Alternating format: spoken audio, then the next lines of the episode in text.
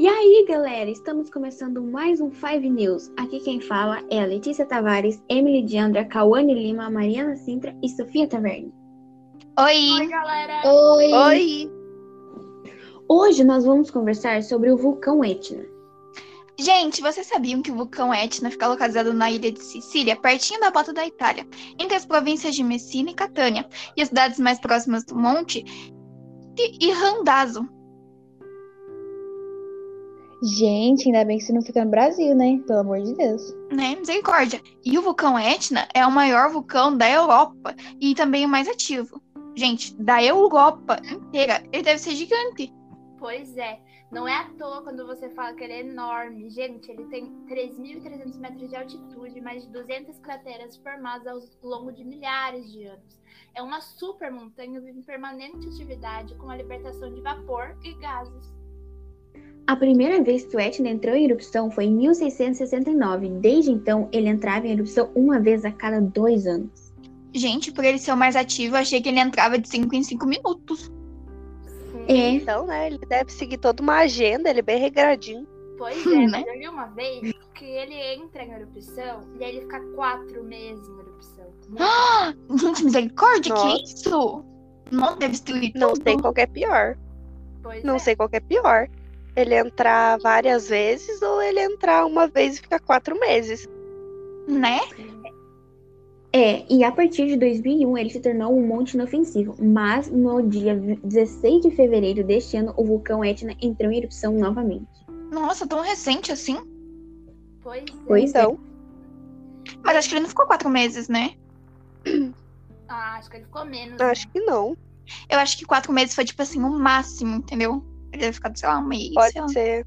Pode ser mesmo. É, Uma curiosidade do Etna é que é um vulcão extrato, ou seja, formado por camadas alternadas de lava e cinza. Ele tem temperatura de lava relativamente baixa e inúmeras aberturas, respiradouros para as larvas saírem.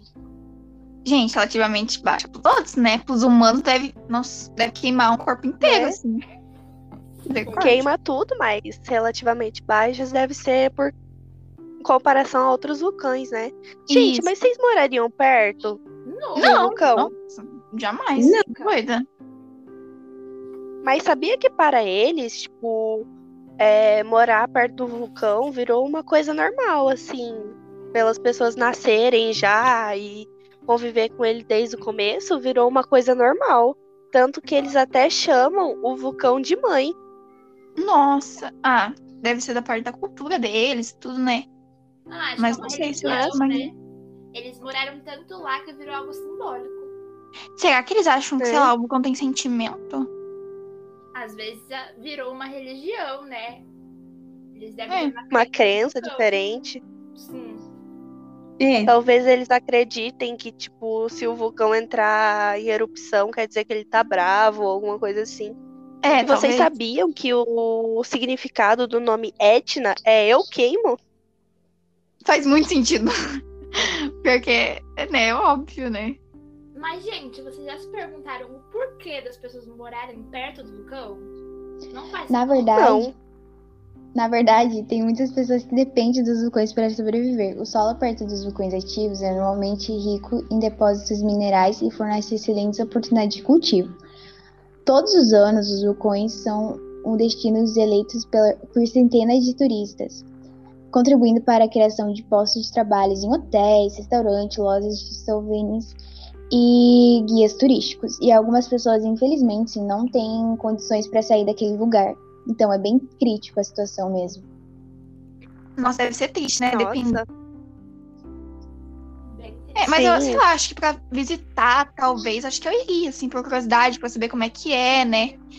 Que a gente deduz que Ah, destrui eu tudo em eu volta, né? eu também. Mas, Pra Ah, saber como funciona. Se ele estiver ativo, ele vai é, destruir casas, igual todo mundo fala, porque eles falam que, isso- que é inofensivo, né? Então, Não, mas Eu acho, eu acho que que é a parte que inofensivo de uma certa distância. é inofensivo que talvez não.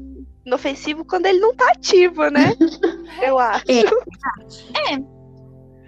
Mas imagina apesar que dó, tipo, você constrói tudo e do nada o vulcão entra em erupção e você perde tudo. Que nem, por exemplo, ele Será que ficou não quatro têm- meses ativo. Mas será que eles não têm nenhum modo de avisar as pessoas que ele vai ficar ativo em tanto tempo e tal? Eu acho que não. Normalmente tem. Eu acho que tem alguns aparelhos pra isso. Tipo, igual, o- é Deve igual o furacão, né? Que o pessoal consegue deduzir É. quando vai vir e tal. É, intensidade. porque ele dá uns sinais antes, né, de entrar em. Uhum. Alguma Será que lá eles têm aquele alarmes assim que toca assim e fala assim, o vulcão vai entrar em erupção, Deve assim, ter, deve ter. Deve ter mesmo. É que a gente não sabe se lá tem celular, essas coisas, né? Televisão, não sei. Ah, mas deve ter, né? Ah, A atualização que estamos nos dias de hoje. Sim. não sei. É, então, gente, muito obrigada por escutarem a nossa conversa hoje sobre o vulcão Etna e até outro dia. Beijos. Tchau. Tchau. Tchau. Tchau!